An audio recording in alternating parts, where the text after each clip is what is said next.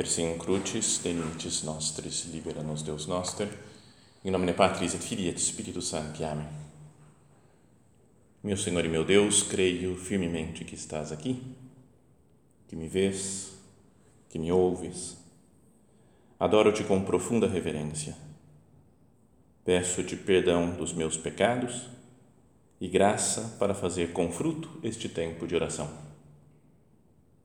Minha Mãe Imaculada, São José, meu Pai e Senhor, meu anjo da guarda, intercedei por mim.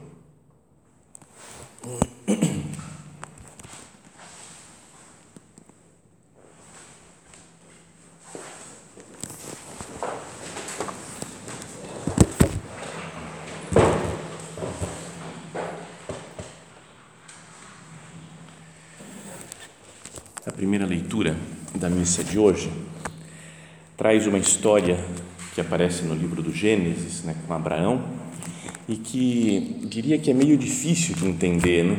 Talvez a gente já tenha ouvido isso e ficou meio naquela dúvida, falou, o que será que significa isso? Né? E deixou passar e continua a leitura de outras coisas.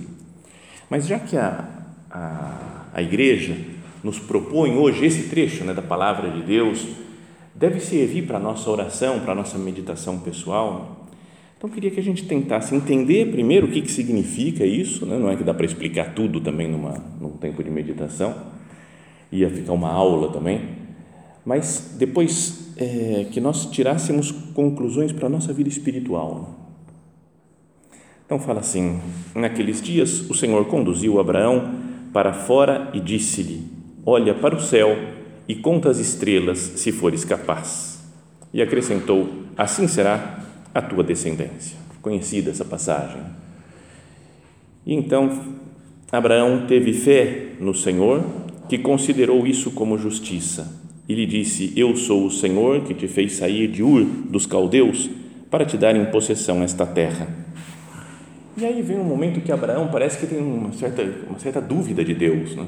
mas não é interpretado assim, porque Deus não, não dá bronca, não faz, não reclama né, de, da falta de fé de Abraão. Mas ele fala: Abraão lhe perguntou, Senhor Deus, como poderei saber que vou possuí-la? Deus tinha acabado de falar: você vai possuir a terra, vai ser do seu, sua, do seu povo, da sua descendência, que vai ser numerosa como as estrelas do céu. Ele fala: como é que eu faço né, para saber que eu vou possuir? O que eu tenho que fazer? Ou como né? que garantia que eu tenho? Então o Senhor disse-lhe: Traze-me uma novilha de três anos, uma cabra de três anos, um carneiro de três anos, além de uma rola e uma pombinha. Abraão trouxe tudo, dividiu os animais pelo meio, mas não as aves, colocando as respectivas partes uma em frente da outra. Então corta no meio e põe as duas partes assim, né? como se fosse colar depois. Nós falamos, para que isso? Né? O que é esse negócio né, que Deus está pedindo? Então, aves de rapina se precipitaram sobre os cadáveres, mas Abraão os enxotou. Então, também porque estava cadáver lá, vem os urubus, né, os abutres lá para comer aquela carniça, aquela carne que estava lá. E Abraão foi enxotando, né, afastando os bichos durante o dia. Agora a gente pensa também, meu Deus, para que colocar esse detalhe? Para que, que significa esse negócio? Qual que é a, que é a relação? Para que, que serve para a minha vida isso? Aves de rapina se precipitaram sobre os cadáveres, mas Abraão as enxotou. Quando o sol já se ia pondo, caiu um sono profundo sobre Abraão. E ele foi tomado de grande e misterioso terror. Então, também é uma outra coisa misteriosa, né? que ele ficou morrendo de medo, um grande terror e ao mesmo tempo dormiu. Em geral, quando a gente está com medo, a gente fica super ligado, né? Eu, assim, ou pode ser que alguns, para fugir do problema, dormem.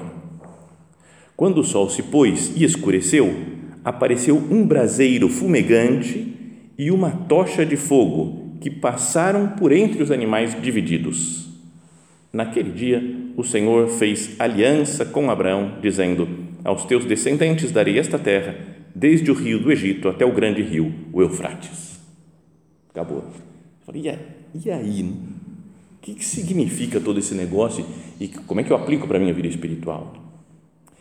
Então, acho que o importante é que isso daqui é o modo como contam uma aliança que Deus fez com Abraão. Para naquele dia o Senhor fez aliança com Abraão. E o modo de fazer aliança foi isso daqui que Deus estipulou. E parece que era assim mesmo na, na antiguidade. Muitas vezes, quando duas pessoas iam fazer um, uma aliança, né, um pacto, né, um contrato de alguma coisa, às vezes eles faziam isso, né, pegavam os animais, cortavam no meio, separavam um pouco e passavam os dois pelo meio dos animais. Né, então, agora a gente fala assim, lembra? Aposta alguma, alguma coisa, dá a mão aqui, vem outro, corta. Não, é? não sei por que, que tem esse negócio, não, não consigo entender qual é a lógica. Mas nesse negócio de passar no meio dos animais, o que o pessoal dizia era que aconteça comigo o que aconteceu com esses animais se eu não cumprir a promessa, se eu não cumprir o meu pacto com você, né, a minha aliança. Então era eu dou a vida para cumprir essa essa aliança que estou estabelecendo com você. Então, talvez por isso é o modo de fazer isso daqui que Deus estava mostrando que ele ia cumprir a sua promessa. Até porque só Deus passa né? essa a, a fumaça, né? o braseiro fumegante, a tocha de fogo, são imagens né, de Deus, né? como até o Espírito Santo quando vem em formas de línguas de fogo. Então, é Deus passando entre os animais, quase como que falando, ó, eu não sou eu, não sou Deus se eu for infiel. Né? É como se eu pudesse morrer, né? Deus não pode assim né? acabar Deus, né? mas fala, pode acabar comigo, pode me matar se eu não cumprir a promessa. Ele garante que vai ser fiel a Abraão. Não é nessa promessa que ele fez? Olha as estrelas do céu, assim vai ser a tua descendência. E ele fala: Como é que eu posso saber isso? Faz um pacto aí, vamos fazer uma aliança, que eu vou dedicar toda a minha vida, tudo, para que isso seja uma realidade. Abraão não teve que passar no meio, talvez porque Deus sabe da nossa infidelidade, como que um representante dos seres humanos a gente vê o Abraão que nem precisou passar, Deus falando: fica tranquilo, eu garanto. Eu garanto a nossa aliança, a nossa fidelidade, a perseverança, porque eu vou ser fiel sempre. Então, essa passagem da primeira leitura tem uma relação, como sempre tem né, nos domingos, uma relação com o Evangelho da missa de hoje. E o Evangelho é o da transfiguração. É, Jesus sobe no alto do monte com Pedro, Tiago e João e se transfigura, né? aparece brilhante nas suas roupas hum, brancas, maravilhosas, e com ele aparecem Moisés e Elias que estão conversando. Então, assim como o encontro de Abraão com Deus é um encontro com o mundo divino, imagina, Abraão está lá no deserto, de repente é? começa a aparecer uma, um braseiro fumegante, é? o fogo, tocha de fogo. Deus fala com ele. Então, é um, é um momento de encontro com o mundo divino. Assim também a transfiguração. É como se abrissem os olhos dos discípulos e eles falam: Jesus é Deus. Porque vem Moisés e Abraão, Moisés e Elias, falar com ele sabe, no alto do monte, eles se sentem e falam, nós estamos no céu. Tanto que Pedro vai falar, né, é bom estarmos aqui. Quase como que falando, não precisa mais descer, não, vamos, vamos ficar por aqui mesmo. A alegria de ver a Deus face a face, perceber a, a grandeza de Deus, a maravilha de Cristo. Depois tem a outra coisa semelhante, aqui tem uma nuvem que passa, né, o braseiro fumegante, e ao mesmo tempo, na, na, na, na cena da transfiguração, também vem uma nuvem que cobriu tudo, que cobriu Jesus, né, os, eh, Moisés e Elias, que cobriu os apóstolos. E também outra semelhança que existe é que nas duas cenas o pessoal dorme. Diante do divino, Abraão dorme. E o outro lá, Pedro, Tiago e João dormem também. É uma coisa misteriosa isso. Meu Deus, por quê? Me, me dá um pouco de luz para entender o que, que significa esse negócio do pessoal dormir no momento de, né, de mais glória de Deus, de contemplar a beleza, a maravilha do Senhor. Então, alguns explicam, tem umas Bíblias aí explicando por que, que o Abraão dormiu. E aí eles falam, ah, é que ele ficou trabalhando o dia inteiro, né? Aí fala, depois que o sol se pôs, ele está cansado. Então eu falei, ah, que bobagem, de onde tiraram que ele ficou trabalhando o dia inteiro? Mas aí o pessoal fala, mas se você ler com calma de novo a mesma passagem, fala, naqueles dias o Senhor conduziu Abraão para fora e disse-lhe, olha para o céu e conta as estrelas, ou seja, estava de noite. Depois falou, pega os animais, até encontrar esses animais, cortar os animais do meio, e depois vem abutre, o abutre acho que à noite ele não vai atacar, né? ele está dormindo, né? o abutre lá, as aves de rapina. Então, durante o dia, imagina o cara cortando animal, serrando no meio, não é? separando as coisas, aí vem os bichos, ele fica lá o tempo todo ligado. Depois, quando baixa um pouquinho a, a tensão, porque os bichos foram dormir, os, os pássaros lá foram dormir, aí ele uh, dá aquela deprê nele, baixa o sol e dá sono.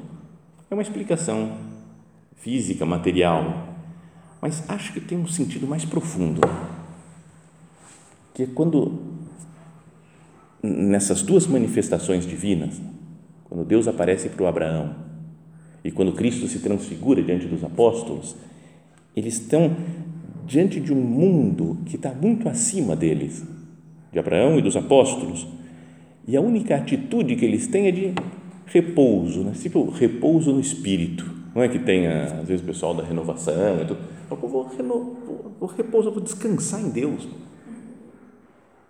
Eu vou descansar em Deus, porque é Deus quem faz as coisas, não sou eu. Muitas vezes a gente confia nas nossas forças, né, na nossa organização. Pode deixar comigo, agora eu vou fazer. Estou saindo aqui do curso anual, fiz uma tabela de coisa, agora ninguém me segura, porque eu vou ser santa mesmo. Então, é bom, faz parte ter alguma, um empenho pessoal, mas o mais importante é dormir, né? dormir em Deus, digo, né? de descansar, falar, deixa que Deus está resolvendo as coisas. Abraão descansa em Deus, diante dessa promessa que ele, é, ele é incapaz né, de, de cumprir. Deus fala, ó, sua descendência vai ser infinita, né, mais do que as estrelas do céu. E ele pensa, eu estou velho, minha mulher velha e estéreo Sabe? Totalmente impossível para nós ter uma descendência gigantesca. Então eu vou descansar em Deus. É? Os apóstolos no alto do monte da transfiguração, eles não conseguem fazer, fala, nenhum lavadeiro, lavandeiro podia fazer aquela tão branca aquelas vestes, ninguém podia fazer aquele negócio tão brilhante de Jesus, é tão, está tão acima da capacidade deles de entender, de compreender aquilo, que eles também dormem, falam, deixa que Deus faz, deixa Deus brilhar, não sou eu que tenho que brilhar. Tem outro personagem da Sagrada Escritura que dorme, que é o Adão.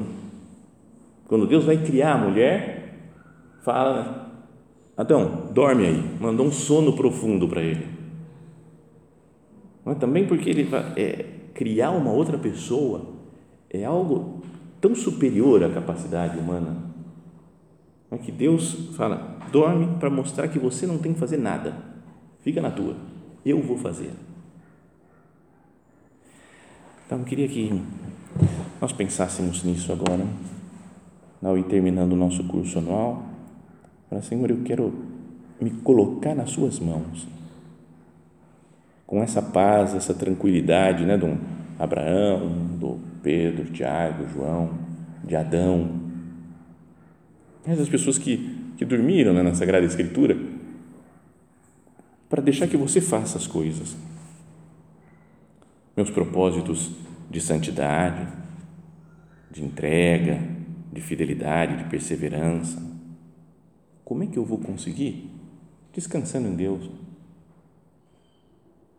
Tirando um pouco da tensão interior que a gente tem de tem que fazer isso, tem que fazer aquilo, tenho esse compromisso.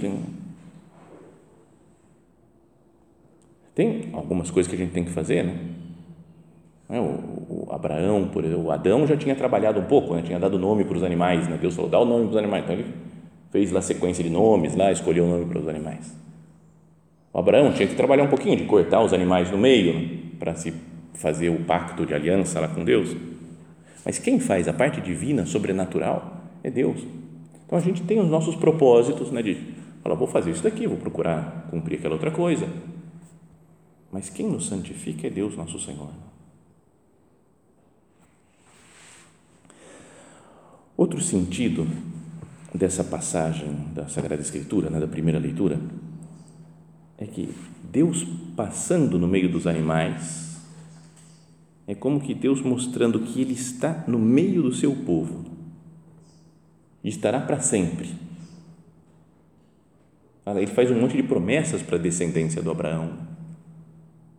Né, eu vou abençoar e todos, todas as outras nações vão ser abençoadas por você, né, pela sua descendência Deus vai estar junto dessa, dessa multidão que vai sair de Abraão. E Deus, de fato, está sempre junto.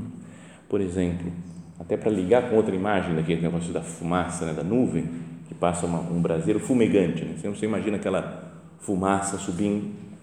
Faz lembrar depois, também na cena, quando os, os israelitas, os judeus, estão fugindo do Egito atravessar o Mar Vermelho e nesse tempo, né, até chegar no Mar Vermelho, vai uma coluna de nuvem, porque a coluna, né, que era tenebrosa né, durante o dia, que travava tudo, mas iluminava a noite para que eles caminhassem. É como que uma mostra de que Deus está acompanhando o seu povo. Deus está nos acompanhando agora. Ou no Monte da Transfiguração, a nuvem de novo que aparece, é, dizem que é uma imagem do Pai, do Filho e do Espírito Santo, né, a Santíssima Trindade que está lá sobre o monte. O Jesus, né, o Filho, está lá falando com eles. O Pai se escuta a voz dele, né, esse é meu Filho amado, escutai o que ele diz. E São Tomás de Aquino falava, e a nuvem, o brilho da nuvem, onde eles estão, é o Espírito Santo. O Espírito Santo muitas vezes é comparado com uma nuvem, mesmo o anjo falando para Nossa Senhora, o Espírito virá sobre ti te cobrirá com a sua sombra, na sombra da nuvem, como se fosse esse, esse mesmo Espírito Santo, não é que cobre Maria, que, que faz gerar nela Jesus Cristo, nosso Senhor, é o Espírito Santo que está presente na nossa vida, na vida da, da, do povo de Deus no, no, no Egito, no, no, no, deserto. O Espírito Santo que está sobre a igreja, né, que desce sobre os apóstolos em forma de línguas de fogo. Então, que nós pensemos agora, não, eu não estou sozinho. Deus é essa nuvem que nos acompanha, essa coluna de nuvem, a presença do Pai, do Filho e do Espírito Santo na nossa alma em graça. Eu não estou sozinho. Na luta espiritual, eu estou com Deus. Ele está comigo, ele sabe das dificuldades que eu tenho. No apostolado que eu vou fazer agora, Disseram até que as malas estão prontas aí fora porque vocês estão doidos para fazer apostolado, então quer voltar logo para casa para fazer apostolado. É, Deus está conosco, não estou sozinho, não sou, não é a minha sabedoria, a minha cultura, o meu jeito de falar, a minha simpatia que eu vou converter as pessoas. É Deus caminhando junto com o seu povo. Com que esperança então eu, eu luto pela santidade? Com que esperança eu, eu procuro fazer apostolado, né? levar a palavra de Deus para os outros? Confio que é Deus que trabalha nas almas, que Ele está no meio do seu povo.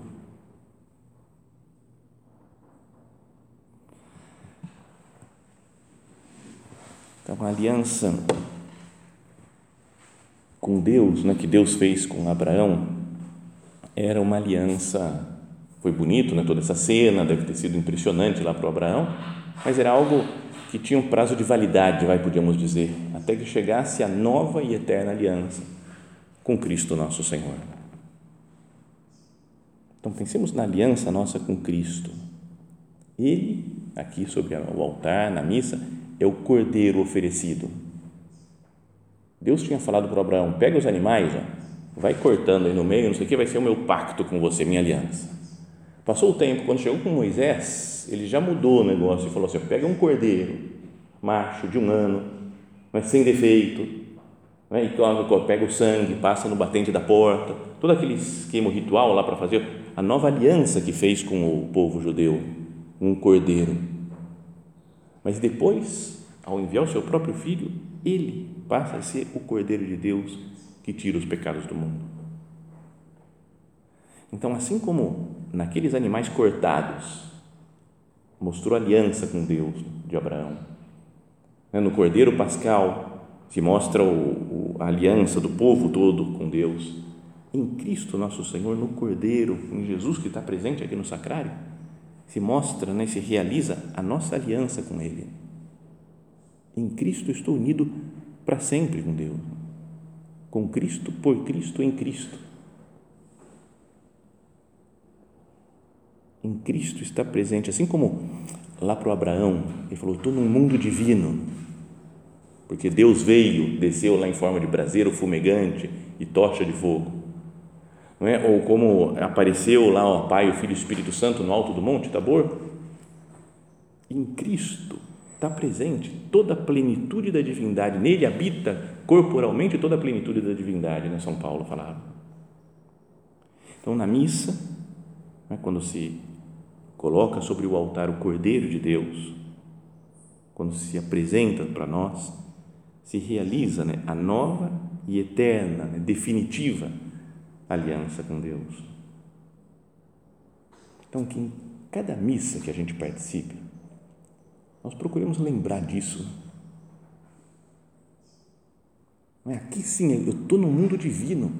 Imagina o Abraão vendo aquela coisa, ela ficou impressionado. Né? Os apóstolos no alto do Tabor também super impressionados. Nós, em cada missa, deveríamos ficar assim, eu estou no mundo divino. Mas tem que afastar uns abutres, né? as distrações, os rolos, complicações, né? tem que ficar continuamente afastando outras preocupações para pensar, é Deus que está presente aqui na missa. Fazer uma aliança com Ele, né? que me leva a dormir no sentido de me abandonar em Deus. Estou com uma preocupação, vou lá para a missa, está tudo colocado aqui. Ser renovado pela Eucaristia. Renovar essa aliança nossa, né? Contam, acho que foi o padre Dom, Javier antes, que contou que uma vez ele estava numa cerimônia no Vaticano com o Papa João Paulo II, que ia celebrar, e o Papa estava super mal já, velhinho, chegou se arrastando, mas tão arrastando que o padre falou: Acho que ele não vai conseguir terminar a missa e estava muito mal. E aí, de repente, durante a missa, foi melhorando, melhorando, melhorando. Né? Quando saiu, estava show de bola. E o Dom Javier falou: o Papa descansa na Eucaristia. Então, para a gente também falar que ah, é aqui, né, no, no, altar, que eu renovo toda a minha vida, renovo minha aliança com Deus. Afasto os abutres, as coisas que, me afastam de Deus, e vou renovando também, não sei, outras alianças que me unem mais a Deus. Aliança com a vocação, né, com a obra, por exemplo. Não poderia agora, né, terminando o nosso curso anual, falar assim, eu renovo a minha vocação, né, renovo a minha entrega, eu quero fazer a tua vontade, eu quero ser santo no, no meio do mundo. Né, cada vez que a gente volta a ler as coisas do nosso padre, por exemplo, cada vez que nós participamos de um meio de formação, isso tudo deveria falar, estou renovando a minha vocação. Não é? As que são casadas, que eu vou renovar a aliança matrimonial né? com o marido, eu vou, vou renovar, eu quero fazer nova essa união, porque quanto mais unido ao marido e aos filhos, mais unidos a Deus também, é como se a aliança tivesse mais presente. Como que andam essas outras alianças minhas? Aliança com a obra, com a vocação? Aliança com a vocação matrimonial, com o marido? Me lembrava, talvez já contei outras vezes, mas quando era pequeno, é, um dia eu estava assistindo o Silvio Santos, sabe? Era o que todo mundo assistia no domingo, né, antigamente. Agora nem não sei, faz muitos séculos que eu não vejo isso. Mas estava junto com meu irmão, um irmão um ano mais velho, e a gente estava assistindo, tinha, sei lá, 10 anos de idade mais ou menos. E aí tinha um programa, uma das, dos quadros lá do Silvio Santos, que eles traziam casais, gente que já estava casada há alguns anos, e tirava, por exemplo, os homens ficavam fora e fazia umas perguntas para as mulheres sobre os maridos para ver se acertavam. Aí depois trocava e fazia perguntas para o marido sobre as mulheres para ver se, se acertavam. Então, sei lá, qual que, é, qual que é a cor preferida dela? E o marido, sei lá né, que cor que é, não sei né? ou qual que é o, o prato preferido, né? várias perguntinhas bobas, assim, então, só para ver se os dois se conheciam. Né? Tem um filme super legal, parênteses, filme super, vocês já assistiram Green Card? passaporte para o amor, acho que é alguma coisa assim, né? é muito legal, assim, mas que os dois têm que se conhecer, ele fecha, fecha parênteses. Mas então, uma das perguntas lá que o Silvio Santos fez foi é, a sua, para os maridos, né? Falou, a sua mulher gosta mais de você ou dos seus filhos? E aí um falou, ah, dos meus filhos, outro, dos meus filhos, dos meus filhos, dos meus filhos, 100% falaram dos filhos. Aí eu olhei para o meu irmão, ele olhou para mim e falou, a mamãe gosta mais do papai do que de nós, né? então falando isso daí, e, mas com uma alegria, sabe? Porque você falou, cara, eu quero que ela goste mais do meu pai, porque aí estamos seguros, né? Se meu pai e minha mãe se amam, tá tudo certo, a gente tá, tá bem, tá em paz. Né? E depois fomos contar para minha mãe que a gente tinha visto e falou: É, mãe, mas chama que você gosta mais do papai. Falou: Lógico que gosto. Vou gostar de vocês? Gosto muito mais do seu pai. Então ficou mais ainda, porque ela dava umas broncas, dava, dá, até hoje ela dá umas broncas de vez em quando, assim, mas foi super legal, né? E a gente feliz, falou: Cara, que bom isso daí. Né? E ao mesmo tempo a gente sentia que gostava de nós, né? Eu posso contar, perdão por ficar contando coisa da minha mãe, mas um dia eu morava, já não morava mais em Campinas, onde eles moram, tinha mudado para um centro em São Paulo, e aí um dia eles foram lá para São Paulo, foi toda a família, né, todo mundo junto, não sei o que, ah, vamos almoçar, vamos, não sei o que e tal. E fomos num restaurante self-service, e, e, aí o pessoal levanta, foi lá pegando as coisas, tá, tá, tá. e aí voltamos para a mesa, e a minha mãe tinha colocado no prato dela um monte dessas coisas que não tem nada a ver com comida, sabe? Manga, arroz, feijão, é, pêssego. E você fala, cara, você fala, mãe, não come, não tem nada a ver colocar essas frutas, essas doces, banana no meio da. Mãe, não tem nada a ver esse negócio, falando para ela. E aí todos, né? Toda, ela falou, ué, por que não? Eu sempre gostei desse negócio. Ela falou que sempre gostou, mas você nunca fez lá em casa? Eu falei, é, eu não fiz porque vocês não gostam, né? nenhum de vocês gosta. Então ela falou, cara, fazia 25 anos de casado já que eles tinham, né? Agora que eu descobri esse gosto dela, depois é, eu, eu evito até ficar perto quando ela está comendo esse negócio, porque ele fala, muito ruim esse negócio, destrói tudo, destrói a fruta, destrói a comida, diz, bom, beleza. Mas, não é, tá vendo? É como se lá fazia já 25 anos dessa vez de casamento, mais ou menos deles, e estava renovando o amor, sempre falou, agora tem uma chancezinha de fazer uma coisa que eu gosto. Mas porque o normal da vida é fazer a coisa que os outros gostam. Então, não posso pensar nessas coisas daqui. O que me coloca dentro do mundo divino, dessa aliança né, com Deus, é a missa, sobretudo. Eu me coloco aqui porque aqui acontece algo divino, algo sobrenatural. Então eu quero, preciso da Santa Missa, preciso da Eucaristia. E depois essas outras renovações de aliança que a gente pode fazer, né? da aliança com a obra, da vocação da aliança da vocação matrimonial com o marido, com filhos. Então vamos meditar nisso, né? Que essa o ensinamento da dessa leitura de hoje não seja algo próximo para nós, não seja só uma ah, uma coisa antiga lá que aconteceu com Abraão, sei lá, nem entendo direito esse negócio, mas tem a ver conosco. Deus é fiel. Deus fala: Eu vou passar no meio dos animais, porque eu não vou te abandonar nunca. E eu vou caminhar no meio do meu povo. Deus não nos abandona nunca. Deus caminha pela nossa vida, pela nossa família, pela obra, em toda nossos, ao longo de toda nosso, da nossa vida, da nossa existência. Vamos terminar a nossa oração recorrendo a Nossa Senhora. Foi nela que aconteceu a grande aliança né, de Deus com os homens. Ele mesmo via, né, mandar o seu filho, graças ao sim de Maria, que foi coberto né, por essa sombra do Espírito Santo.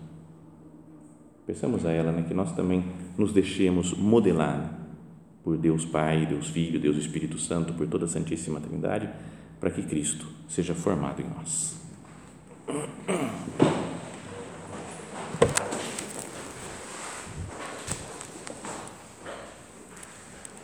Dou-te graças, meu Deus, pelos bons propósitos, afetos e inspirações que me comunicaste nesta meditação Peço-te ajuda para os pôr em prática. Minha Mãe Imaculada, São José, meu Pai e Senhor, meu anjo da guarda, intercedei por mim.